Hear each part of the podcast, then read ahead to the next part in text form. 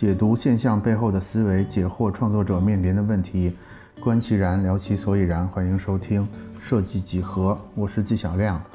今天啊，我请到了我多年以来心里边特别敬重的一位设计师、广告人、艺术家和 Web 三共建者。这个人呢，就是北邦。刚才大家从这一连串的斜杠青年头衔里，大家应该感觉出来了，就是北邦老师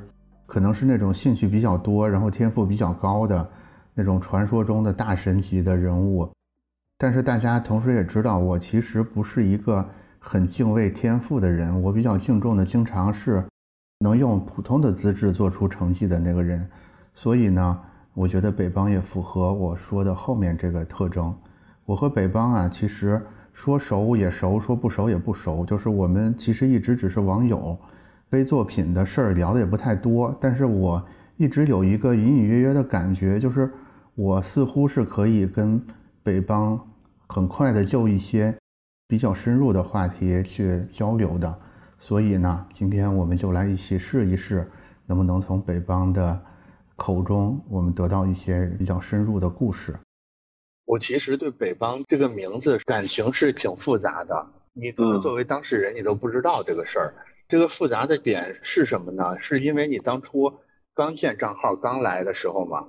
其实当时就有别的设计师跟我说，说这个北方是超厉害的一个人，这个人能来你们站库，你们真的应该怎么说呢？你们应该这个好好开个香槟庆祝一下这个事儿。别想，那么捧我。所以我的第一印象呢，反正就是广告界非常厉害的一个人就来站库了。但是这个并不足以构成后面这个复杂的感情啊。后面复杂的感情是什么？就是后面我记得你又做过几件事，我是印象比较深的啊。你就突然就不做广告了，然后就开始画画。我还记得就是在一个特别大的床单上画那个线条的画，其实给我的印象蛮深的。那个印象大概是一个什么感觉呢？是因为我是八一年的啊。就是我这个年代的人，我会认为在 Four A 是一个非常非常光鲜、非常体面的事儿。然后我会觉得，如果一个人我在一个国际 Four A 又拿到这样的成绩，那我觉得我这辈子不可能出来啊。就是，但是这个叫北方的人为什么就出来了？然后又干了一个这么奇怪的事儿？你也知道，你画的那些画吧，它不是一种通常意义上的那种让人觉得很甜美、很舒服的那种那种艺术品。这是第二个对我来说印象比较深的事儿啊，然后接下来就发生了第三个对我来说印象比较深的事儿，是你当时录了一个短片儿，是三十岁还是四十岁的？三十而立，对对对，三十而立的短片儿。我那时候是没到三十的，但是但是我看着那个那个短片儿吧，反正也有点儿，对我也是有些触动的。不可能，你那个时候肯定到三十了。我八二的，你八一。你比我大一岁，我三十的时候，你肯定也是三十吧。反正总而言之，我对这个短片是有些印象的，也是因为我正好也处在类似的一个阶段。你说具体内容我回忆不起来，都说了什么了？但是我现在对这个短片，现在脑子里仍然能反映出一些感觉来。这是第三件对我来说跟北邦这个名字有关系的事儿。还有第四个事儿，就是这个事儿可能你就更不记得了。这个事儿你后来发过一个作品叫《招魂》啊，还是什么的？招魂贴。嗯，对，然后那个作品是被我们安全审核删掉的。我其实当时是跟我们负责安全的同事大吵了一架。我也不怕你笑话，我当时是哭了的。我说这么好的一个作品，你为什么要以这么莫须有的罪名就要删掉它？我其实也不是完全是因为你要去做这个争吵或者是这个哭，我是真的觉得这个内容没有问题啊，就是也既不色情也不暴力，也没有任何。政治上面的隐喻，为什么要删掉这么好的一个作品？就因为上面写了个“招魂”这两个字吗？那要是这样的话，那大家就都别玩了，就完了呀。可能你不知道啊，因为这个事儿完全是在你不知道的情况下发生的。但是这是对我来说跟北方比较有关的一个故事。然后接下来就是最近这个事儿了，突然之间就发现你对这个 AI 绘画这个事儿就突然变得有点走火入魔也好，如此。如痴如迷也好，对，对我来说，反正北方这个名字大概就是有这么几个片段或者这么几个故事。但是，嗯，今天我终于有一个机会让你本人把这些片段给我串起来，对吧？所以中间到底发生了一个什么事儿？我是觉得你中间每次说突然转身要去做另外一个事儿的时候，都挺怎么说呢？我找不着合适的词啊。决绝，在外界看起来都挺古怪的。我特别想知道背后的这个心路历程或者想法是啥。对，所以你就排着头来讲一讲。我还是挺有感触的，听你这样从一个咱们可远可近的这样一个神交的朋友的一个视角，就是来告诉我之前的这段经历里面，对我来说也是几层外衣一层层剥掉的一个过程。就最初对我可能给大家。走进很多设计师，或者是对这样的一个人群的眼中，大多都是因为，比如说我做那个互动设计，上那个 FWA，然后就感觉是啊，中国设计师终于有这样的作品可以登上 FWA 了，就觉得是一个了不起的一个成就。那我当时也是，年纪也轻嘛，也是用着一股子就野蛮的力量，我也不知道怎么弄的，反正哎，自己玩着玩着，自己玩的开心，然后哎，还得了这样一个成就。那当时是膨胀的，就是包括在这之前，我有参加第一届大生展，零五年的时候，那个时候其实就是以新锐插画师的方式就亮相了。那后面再是这样的方式，互动设计、广告里面、创意里面也有这样一个身份出来。所以后面其实这两个身份一直在我身上打架，就一个是跟艺术相关的大生展那个时候开始的。大生展那一面。对对对对对，他一直在我身上种了一个种子。然后另外一个，我的职业身份也一直在我身上就起到一定的作用，就是其实是一个自己戴上镣铐跳舞的一个过程。你又要跳舞，但是又得有个人格管着你，就他知道世界是怎么运转的，因为你要做广告嘛，你需要跟外面的这个规则去对接。所以一个人格想要奔放，想要爽，想要飞，另外人格就有一个铰链拖着你，所以你看起来像在跳舞，实际上是个挣扎。所以每一次我有这样的一个转身，其实，在你们看起来都是很决绝的，但实际上都是挣扎过的。挣扎到了一定时候，我就破罐子破摔了。那这个我就是一直说的，我身上有股野蛮的劲，就是可能跟我长在农村有关系。我从小长在农村，我爸妈那个时候挺忙的，后面有很长一段时间，初中的时候就是我自己一个人照顾自己，自己安排好自己的学业，自己做饭吃。我有段时间自己照顾奶奶。我还帮我奶奶洗衣服，帮我自己洗衣服，在我看来，其实是一个特别有意思的一个阶段。然后那时候，邻居家很多老人家就会说啊，你看这叶家这个小伙子长得多好，像个大人一样，开始去撑起整个家了。所以那个时候你在邻居的眼里是个乖宝宝，是吗？不是乖宝宝，他不是属于乖，他是属于那种懂事儿，对，懂事儿，然后以及像顶梁柱一样，就有个脊梁出来。啊啊，那个脊梁其实对我来说影响特别大的。你知道怎么扮演别人眼中的脊梁？那哦，这个其实是把我撑起来的很重要的一个人格，就是我知道我可以怎么样，我很清楚别人眼里如果想要欣赏你，我可以以什么样的光芒去。所以是表演造谣的。对对，我我觉得我身上肯定有一股表演性的一个人格驱动的。嗯。那我本身自己又是敏感的，那这里面就造出了一个野蛮的这么一种模式。那这个模式时不时的会窜出来一下。那像你之前说我在 f A 里面的时候，其实它很像一个温室里面的小花，它其实很精致，长得很好。那野蛮的那个种子，其实它是一直埋在土里面，它没有机会长出来一个特别奇怪的花，你知道吗？那会被人指指点点的。所以你长得特别优雅，但我知道它不是我，所以我另外一个人格就会在下了班之后跟朋友厮混，或者我在家里熬了夜再去画画。在那个空间里面再释放出来，所以我一直说之前有好几个人格在挣扎。那这个人格其实它不叫碎片，都是独立的，很想人格分裂，但是我觉得它有一个和解的方式，就是互相还是可以欣赏。像我在画画的时候，我也有时候会想，其实如果我是在广告公司这样去画画的话，其实你是会得到很多人的欣赏的。就我很清楚，要在 f o A 那样的就是创意的人群里面。我画画做艺术家这件事情，它其实是非常有光芒的一件事情，所以我其实也在用艺术家这个身份在创意这个领域里面在经营它，所以我一直其实是知道这一点的。那这一层东西最后把它脱去，其实是野蛮的自我长到一定时候，他知道我可以不再需要那一层外面的衣服了，我可以把我野蛮的东西。放出来，那个东西可能会是更大一个能量的东西，它会带我上更高的一个层次去表达我想要表达的东西。所以后面到一一年的时候，我做了那个漂流动物园巡展，那个时候就是我把工作辞掉，特别野蛮那个做法，就是我在微博上面发了作品，然后大家都觉得很好，开始转发，搞一些什么转发有奖的活动，然后做一些衍生品，哎，大家玩的挺开心。后来有的人就说啊，我这边可以有什么资源，我们可以做个展嘛。后来我就哎可以啊，我说那有没有别的地方还有可以一起搞的这个事儿？那我们可以做个联展是吧？后来我网上一说，哎，他也可以，他也可以，然后都是口头协议，没有任何合同，也没有任何真的很官方的方式去对接。可能有的是画廊里面的一个，比如说策展人，有的可能就是一个里面的参与者。那这个事儿就这么定了，我就开始计划，然后真的去找那个赞助商。当时找了速写嘛，速写是个挺文艺范的一个孩子，也是就是大家谈的就特别的顺，就说那行啊。多少钱做个计划呗，然后这个一弄，那你知道这套东西其实广告创意里面经常干的这个事儿嘛？两个身份你发现在这件事里面是有分工的。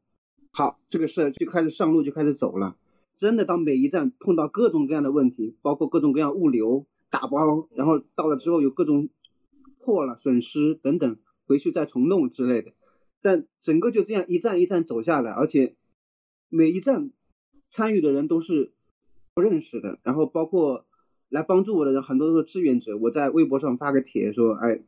有谁要一起玩的，我们可以用志愿的方式这个参与一下。每一场走之前都是吃一下，弄个大趴，然后就散了，就很潇洒，你知道吗？然后到到下一站，我们那个箱子打包画的那个箱子，它真的是在漂流。那个箱子上面贴的一个一个物流的那个地址、城市的站，是真的是。同一个箱子，然后不断的打包拆，打包拆，然后一来一去。当时做了五个城市嘛，其实之后还可以做，还有别的城市说可以接，但后来有点累了，因为一直在重复嘛。但这个事情对我来说就是完全把我那一层 Four A 那层东西撕掉了，我觉得很爽，很好玩。但后来就是当你这个东西玩完之后，你又会开始思考，当真的有了这样一个野蛮的力量之后，你下一步要做什么？又会知道那一层理智的或者是有结构性的那个东西，它依然会回来。你哪怕比如说有了漂流动物园或者北方这样的一个艺术家的品牌之后要怎么办？因为在大家看来，那确实是一个品牌的模式。就我当时也做了很多衍生品啊，包括有一些品牌赞助啊，跟品牌去做跨界去开发更多的衍生品。其实有很多模式过来对接，那我后来就发现这个事情弄弄的回到了那个广告模式。哎，我说后来发现。这个广告人的北方越来越强势了，因为实际上他在经营很多事儿，他其实挺累的。后来发现这个画画的那个北方艺术家那个北方越来越小，就你真到了那个野蛮环境里之后，那个荒野环境里之后，你发现要重建，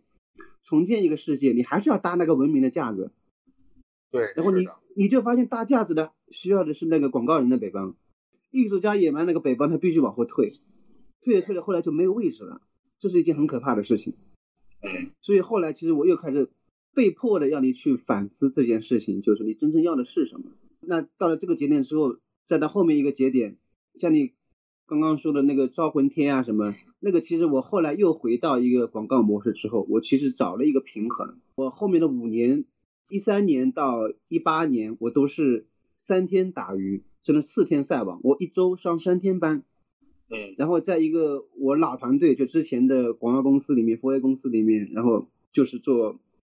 创意总监，后来到群创意总监，这五年里面，因为跟我搭档的都是以前的老团队嘛，下面其实是挺有默契的，所以才可以用这样打鱼的模式去做。那这个视角其实给了我特别好的一个思考的时间，我真的有时间，因为你在一个安逸的环境里面，然后有一定的收入，然后你又有时间去退。退了之后看这个人间风景，前面三天你进去了挣扎一遍跑啊弄啊，然后跟人家去提案搞半天熬夜，然后哎后面四天就是去到我那个画室里面，我那个画室是个小花园，有个院子的，我就在坐在那个沙发上，然后抽着烟就是喝个茶，然后在那边看，回忆我那三天里面，就感觉那个人格其实还在穿梭一样，你在那个人间挣扎，有了一个这样退的空间之后，你就可以思考我画的画或者是。我要表达那个东西，是为了在奔波的那个北方广告人那个北方去送上一个挽歌这样的歌颂他的付出，还是属于那种我回到这边之后有一个疏离感，就是哦，人原来是可以退到自己之外的那个视角，那是一个有一点古人的那种境界感，就那个陶渊明的这种，就退而求其次，就是我求一个玩我，我不求一个在世间的公民，等等等之类，就你得找一个平衡。那这样的东西是你要在这样的一片土地上，在一个这样的画室里面，你要去画你认为有价值的东西，因为那个时候你是不需要考虑漫画的。其实我有收入嘛，对吧？收入也不错，精神状况也不错，就是精神花园也长得挺好。那这个时候你就纯粹创作，纯粹是为了自己了。所以后来我想清楚了一件事情，就是艺术创作它首先肯定是质问自己的。你通过质问自己最深处的那部分东西，它连着整个人类。然后你以此去找到对整个人类来说最有价值那个部分，所以他通过克服自己身上的很多东西，去找到人类的那个边界在哪里，或者人类最深的那层东西在哪里。所以这是跟艺术跟哲学是一体两面的东西。你最后发现，你表达的东西跟你后面想的东西是一体两面的东西。所以你肯定是首先意识到了某些东西，你才会有所指向的，不停的会去表达。不然你就是肯定是东一下西一下，你的主题是乱的，是跳的。但如果你一以贯之的，肯定是你在有意识的表达某些东西，就已经种下了什么东西，它在长。所以包括你看到后面那个招魂贴，为什么叫招魂啊？其实那个时候就有两个我，我看到那个北方在那边，我说嘛，很像送上一个挽歌的感觉，就。我每一个招魂贴就是像一个挽联一样在祭奠他，我知道他是很辛苦的，但其实正是因为有那样一个奔波的我，才有后面那个坐在那边可以在花园里面思考，然后表达我认为另外一种有价值的方式，就是精神食粮的方式去创作我认为有价值的东西。这种三加四的生活过了多久啊？五年。啊，太幸福了！我觉得好多人一辈子五天都没有过上过。对，三加四的好日子，嗯，这五年之后，大概时间来到了一八一九年，对，那个时候是什么事儿把这种田园牧歌的美好生活给打断了呢？是这样，一个是我跟那个我干了好多年的创意团队分道扬镳了，一个是你后面是有提到，就是为什么不做广告人了？我觉得广告的那个整个叙事的逻辑崩塌了。那一种之前的品牌理论，4A 的那那套东西，它被很多东西拆得七零八落的。互联网大厂也好，自媒体的崛起也好，它把整个逻辑都打碎了，重组。对，所以这个时候你必须用自己的新的方式去思考这件事情。所以那个时候我有很多新的看法，以及有很多焦虑，这样做是不对的，或者我再这样下去是不对的。这个焦虑，职业身份的广告人的北方可能就会出问题了。所以那个时候我们是。一群老创意人，真的合作好多年了，然后出来自己做这个创意热电，这是我五年里面的第五年，最后一年，最后一年就是跟他们是去做这个创意热电的。本来也是一个实践我思考或者是我想要找广告新模式的一个热土吧，希望种出些什么东西来。但本质上来讲，还是有很多怎么说，没有进入到我想要的那种探讨模式，或者说是实验的模式。大家一开始其实还是一个是要生存嘛，是因为惯性太大了吗？对对对，对对对，因为是老团队嘛，大家全部都是有一套自己常年配合在一起的打法，包括找你的客户也是。对，是的。所以这个东西很难就是在既有的技术上去长出一个新东西来，所以后来离开也是挺不开心的，因为特别是跟。核心的几个成员合伙人之间，后面我一走就多少是有点不开心的，对，但我们是吵了一架才走的。那我其实也是第一次这样跟好伙伴这样的方式吵着这样走的，对对对，所以这其实是对我来说是一次非常深刻的一次教训吧。因为我觉得你后面有提到创业这件事情跟我之前想的完全不一样。就我原本创业就是你比如说我出去玩一个漂流动物园，我创自己的艺术家品牌，我我就是创业了。那种野蛮的打法跟 4A 的那种有章法的打法融合在一起，它是非常的格格不入的。但我知道 4A 的那套方式不灵了，所以我原本想要再试验一下我的野蛮成长的，因为我之前在那个时候提出了一个创意野草理论，就是说创意必须要像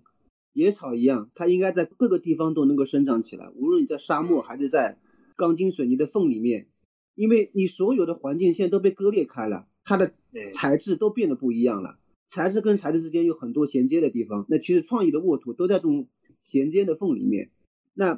创意其实被打碎了，看似它变小了，但实际上它是变大了，也就是它的野蛮性变强了。你无论写个公众号，还是说我要弄个直播干嘛，它其实后面都需要有创意思维。所以这个东西其实是处处都需要的一个普遍的东西了，但它不再是以前宏伟的那种叙事了。以前我们叫 big idea，big concept 是吧？那个东西没了。以前一句 slogan 就几百万，这个时代过去了。所以在这样的一个时代的冲击之下，我就很想找回我当时用野蛮的方式去试着建那个艺术家品牌的这件事情。我觉得那个时候是。最早的那种，现在我们知道叫 IP，IP 模式的一种实验，其实那个时候是个 IP，但我那个时候不知道，就觉得还是用品牌的方式在做嘛。只不过那时候感觉走哪打哪，走一步看一步，把自己的那个张力放到最大，很野蛮的这种做法，其实是非常用 IP 这种价值观的方式去引领所有一切东西的。就认同北方的人会啊，大家都会聚到一起，这个东西是非常 Web 三，你发现没有？就大家越激情点燃。互相认同的人，这件事情是挺酷的，所以我就经常回到那个阶段去找那种叙事里面对我来说最有价值的，帮我去广告的这个领域里面，如果要继续发展创意这件事情，它的出路在哪里？所以后来我们知道品牌往上迭代是 IP 嘛，现在都用 IP 叙事的模式了，但 IP 现在也在分裂，也在用各种各样的方式迭代。那现在对。应该说，要进到元宇宙之后，它会是个超级 IP 的形态，而且是超级 IP 池的生态的形态。所以，像这样的方式，就我才开始注意到说，哎，国外的那些新起来的很乌托邦式的这种 Web 三的理论，我后来发现，其实跟我之前做的这个野蛮叙事是有很多契合的地方的。大概啥时候发现的 Web 三这个整个这个话题？Web 三应该是二零年，对，啊，二零年不是有个疫情吗？疫情期间，第一次疫情，对对对，第一次疫情的时候，我记得有很长一段时间也是在家办公，然后大家开始不断的云协作，然后也是这样不停的开会。那个时候已经有一些线上办公的软件开始出来了，那个时候突然发现，哎，这个线上办公的模式挺魔幻的，你其实。不是很了解这个人，就是在线下的时候，你分得很清楚，我跟谁很熟，我跟谁不熟。但到线上之后，界限全部都模糊了，就是咱俩这种感觉，对对对对，又不熟。对对对对对。但其实你通过一两次这样的线上交流，你会发现很熟，而且比你身边的很多肉体很熟的人更熟，因为他其实真正沟通的是那个灵魂上面的那种碰撞，他其实不是他把那个肉体虚化掉了，他把你沟通内容的本身、价值观本身给。提升起来了，精神价值的东西连接的东西更强了，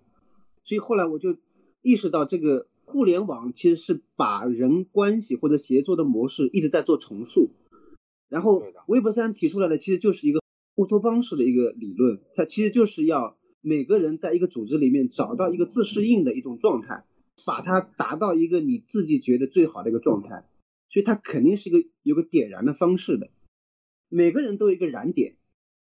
就看你沟通什么，以及在什么样的环境下，同一句话，不同的环境、不同的表情、不同的人说出来，对你的影响是不一样的。所以你如果，比如说像我们这样惺惺相惜的方式闲谈，哎，突然之间就因为闲谈到某些东西，突然被点燃了你曾经某一个想法，但是你不敢去做的，你突然就觉得有了勇气，这个事情是很奇妙的。突然就敢做了。对，这就是精神连接的作用。那 Web 三其实它真正提供的是这样一个空间，我觉得是一个精神连接的空间。你其实可以连接的很多这样的精神空间，所以现在有很多像我们群里面的那个木木啊、老师啊，他在很多道里面都有身份，而且都是很重要的组织者、很重要的运营者。那他其实他点燃之后，那个模式连接着很多道的精神空间。所以我说，其实感觉是人创造的道，但很多时候是。道创造了人自身，就他在塑造你，他在不断的塑造你，因为道里面去连接了很多资源，连接了很多事儿，以及很多可能性。这个可能性是未知的，它是不确定性的。所有的不确定性都回溯到你身上的时候，你这个人就会被重塑。我们待会儿细聊道这个事儿，因为道是我觉得是我们接下来非常整块的一个，我也非常想细聊的这块。但是我们这块还是继续聚焦在就是关于创业呀，关于职业生涯的想法。所以二零年的时候开始接触到 Web 三这个理念，然后又经过了一八年、一九年的这种重大的人生，也不能叫挫折，反正是一个重大的波折吧。嗯，对。所以后面怎么就突然就开始想说我要在 Web 三这个领域做一个创业了？其实我一直没有创业的概念，就是我工作一段时间之后，我觉得无聊了，或者是觉得有问题，我就想停下来，因为这是之前这个模式给我的一个视角，就我经常需要退退出来，你才能看我之前在里面的那个位置是不是有问题。你没有退，你就。不知道之前在干嘛，或者你以为有价值那个东西还在不在？因为外面在变化嘛。嗯嗯。所以，我但凡有这样焦虑的时候，有这样困惑的时候，觉得需要充电的时候，我肯定会先停下来。嗯。哪怕那件事情你原本再怎么笃定，再怎么喜欢，再怎么有冲劲，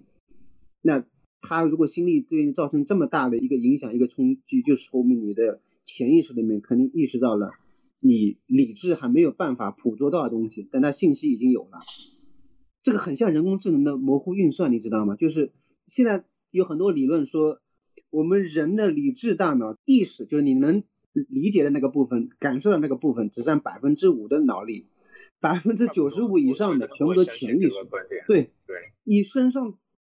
接收的大量的信息，它是不会都送到你的前台，我们把它。大脑处理的前台，因为它根本就处理不过来，以节能为第一要义的，所以很多信息都是忽略的。但忽略不代表不存在。比如说我们做梦的时候，比如说我们这个走神做白日梦瞎想的时候，它其实是对你所有模糊数据的一个综合性的处理。就像我们搜索模糊搜索一样，它会带出很多不相关的东西，但它真的不相关吗？它是相关的，某种逻辑上它是相关的。比如说这个焦虑怎么来，看似没什么问题，但是为什么会焦虑呢？后面一定捕捉到了很多信息在提示你这个事儿，所以我是信这套理论的，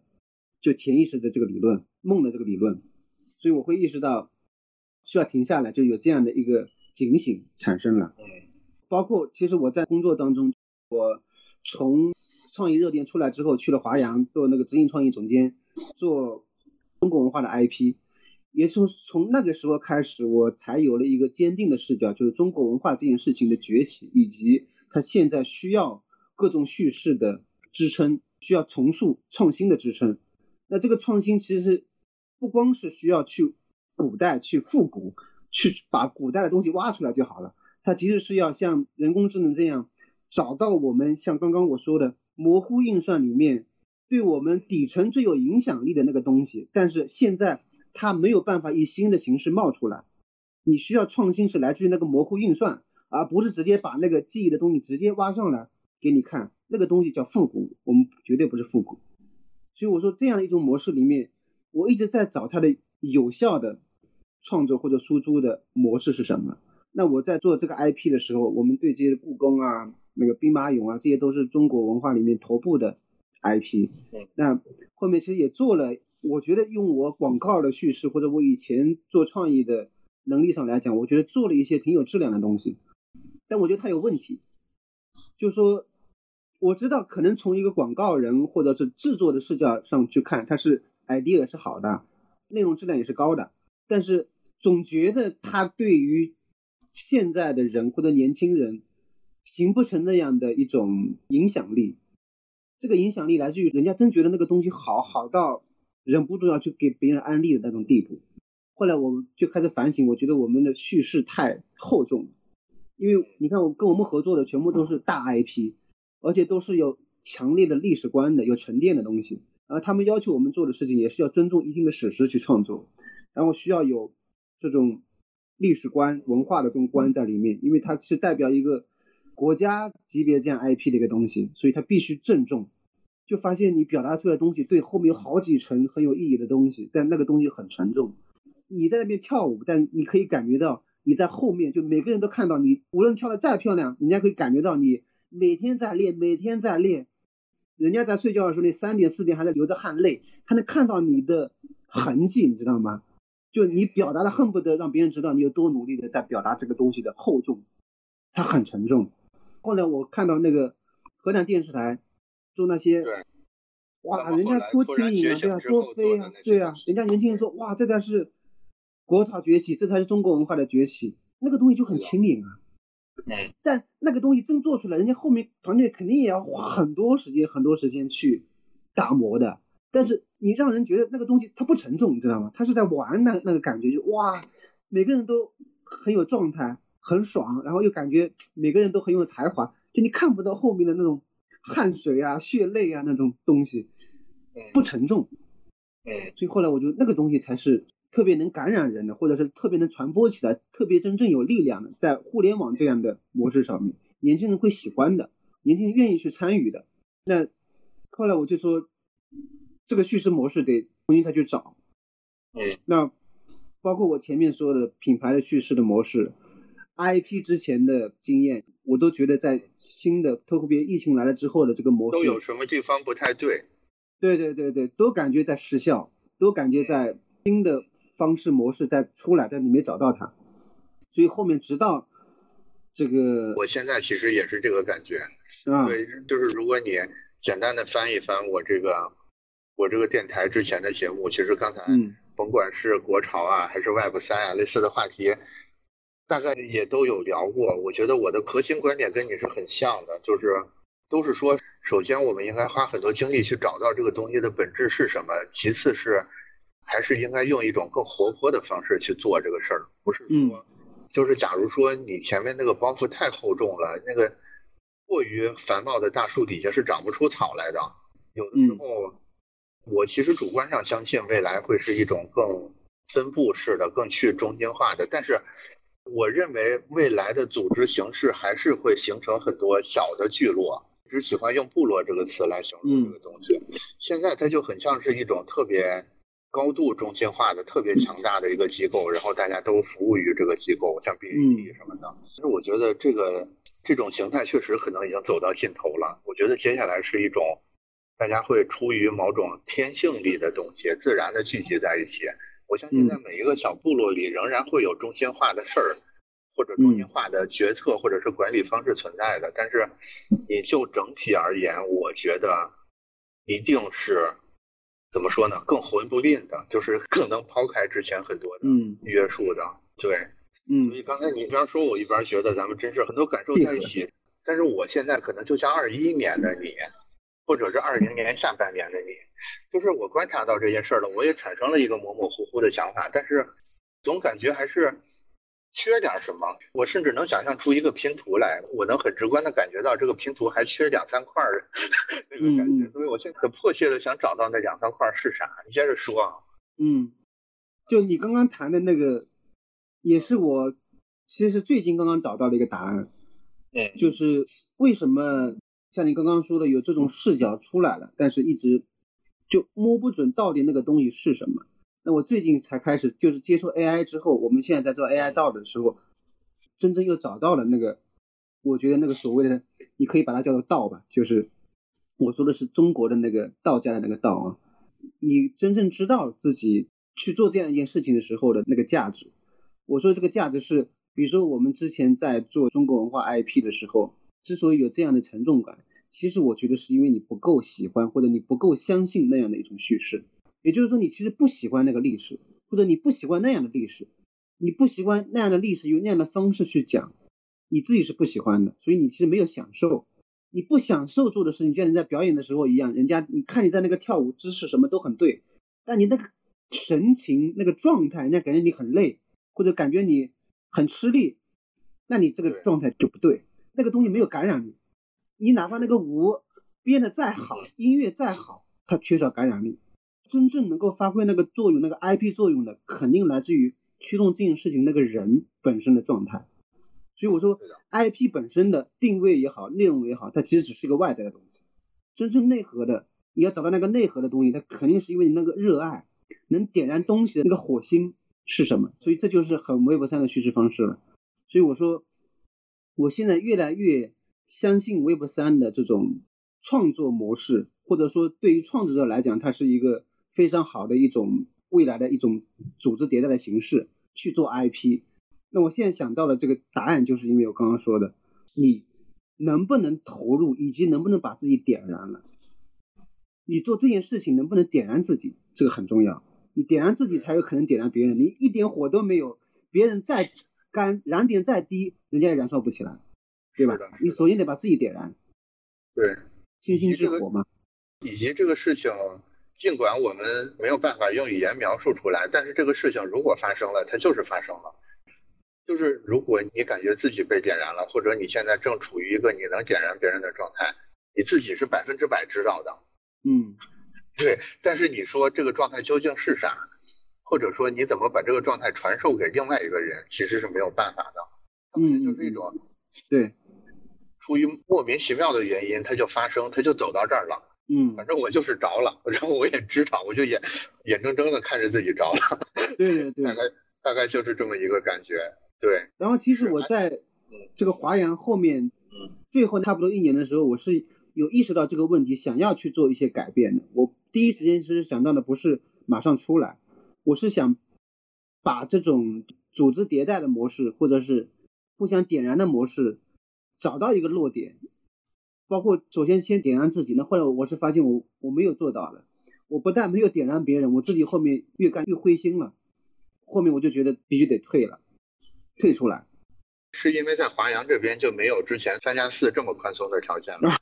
对，是吧？那个时候其实我挺累，我是 all in，最多是五加二。对对对对，我其实那个时候对啊，我哪怕周末的时候，哪怕没有在做这个事儿，脑子里面是隐隐也在转这个事儿。嗯，是的，是的，是 all in 的，你会觉得自己其实是很投入的，但是那个投入其实是累的，自己其实是在卷的感觉。对。在消耗你的能量，嗯，然后这个能量又并没有用在你其实知道应该用的那个地方。也许用到了，但是你不相信，你知道吗？你不相信这样用下去会有你想要的那个效果，你不相信，所以你持续不了。有一段时间我以为我有了，但是很快又灭下去了，它其实没有达到燃点。对，所以大概二一年就正式辞了，是吧？对，去年二一年的九月中嘛，十月，对，九月中十月的时候出来了。问个俗气的问题啊，嗯，感觉上是这个经济收入似乎会有重大的波动，就是随着这个从这么好的职位的辞职，对吧？嗯，是啊，这个现实问题怎么解决的呀？到现在差不多一年了。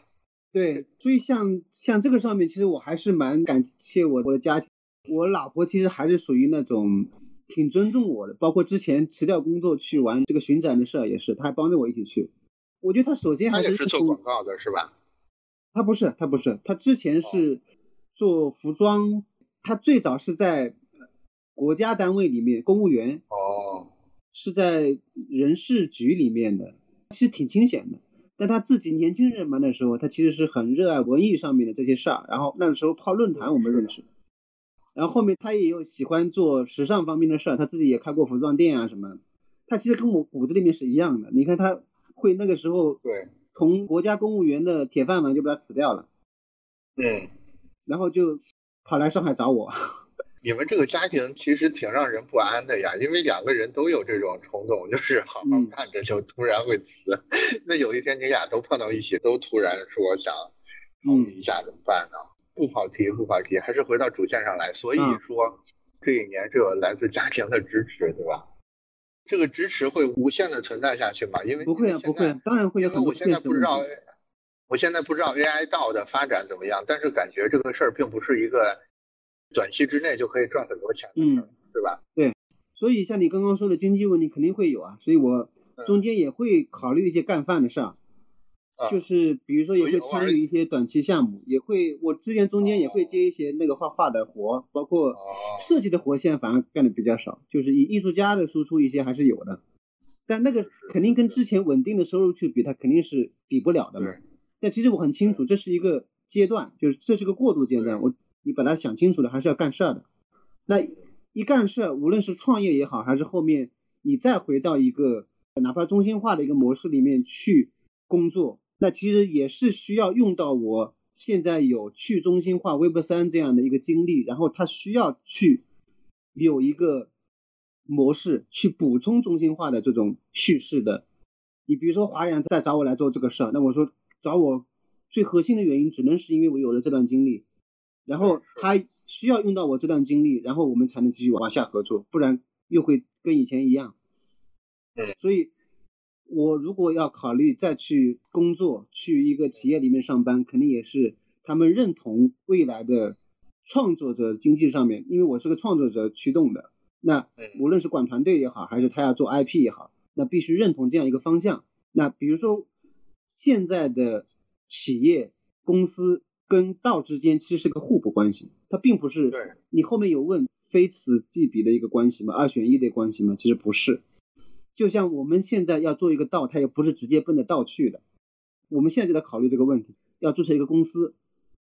一方面解决干饭的问题，另外一个是你要跟很多企业公司去对接，我们要一起推进一些项目的话，它就必须有个实体的形式，因为有很多对接的流程嘛。像之前很多 C 道啊，很多已经走出那个模式的，他们之前也是有个公司的，后面把公司解散，这是现在看到的一个模式啊。所以我说它肯定不是非此即彼的，它肯定可以共存很长一段时间的。咱们又不小心跳到道的话题去了。我觉得关于创作呀，关于设计呀，关于创创业呀，我觉得聊到这儿差不多了，因为这个这个更多的是一个引子的作用。我觉得聊到这儿。反正对我而言，还是对听众而言，我觉得可能也都半饱了，所以我们就把这个收一下。嗯嗯。假如说你现在要对一个十年前的你自己去做一个建议的话，做一个尤其是关于职业发展方向的建议的话，这个是什么呢？我们就把这个话题作为整个创业、创作、设计、职业发展这个话题的一个结束小话题，好了。嗯。这个很像我之前站库采访过我，然后在最后结尾的时候也会让我我们传统上就爱唠这个嗑，你知道吧？然后我记得我当时说的我还记得，我说就一句话，就相信自己。我觉得今天你再来问我这个事儿，我觉得还是这样一句话。好的。还是我刚刚说的那个模式，你如果意识到某些东西，它就已经在你脑袋里面了，你这样做是有足够的理由的。你才会有那样的一种决绝的态度出来，不然你决绝不起来的。那刚才聊天里边呢，我印象比较深刻的是三加四的工作生活节奏是北邦认为的一个黄金比例。我不知道大家对这个事儿是怎么看的，大家可以来评论区聊一聊。另外呢，和北邦的聊天还有另外两期，也会陆续在我们的节目里边放出，欢迎大家到时候来收听。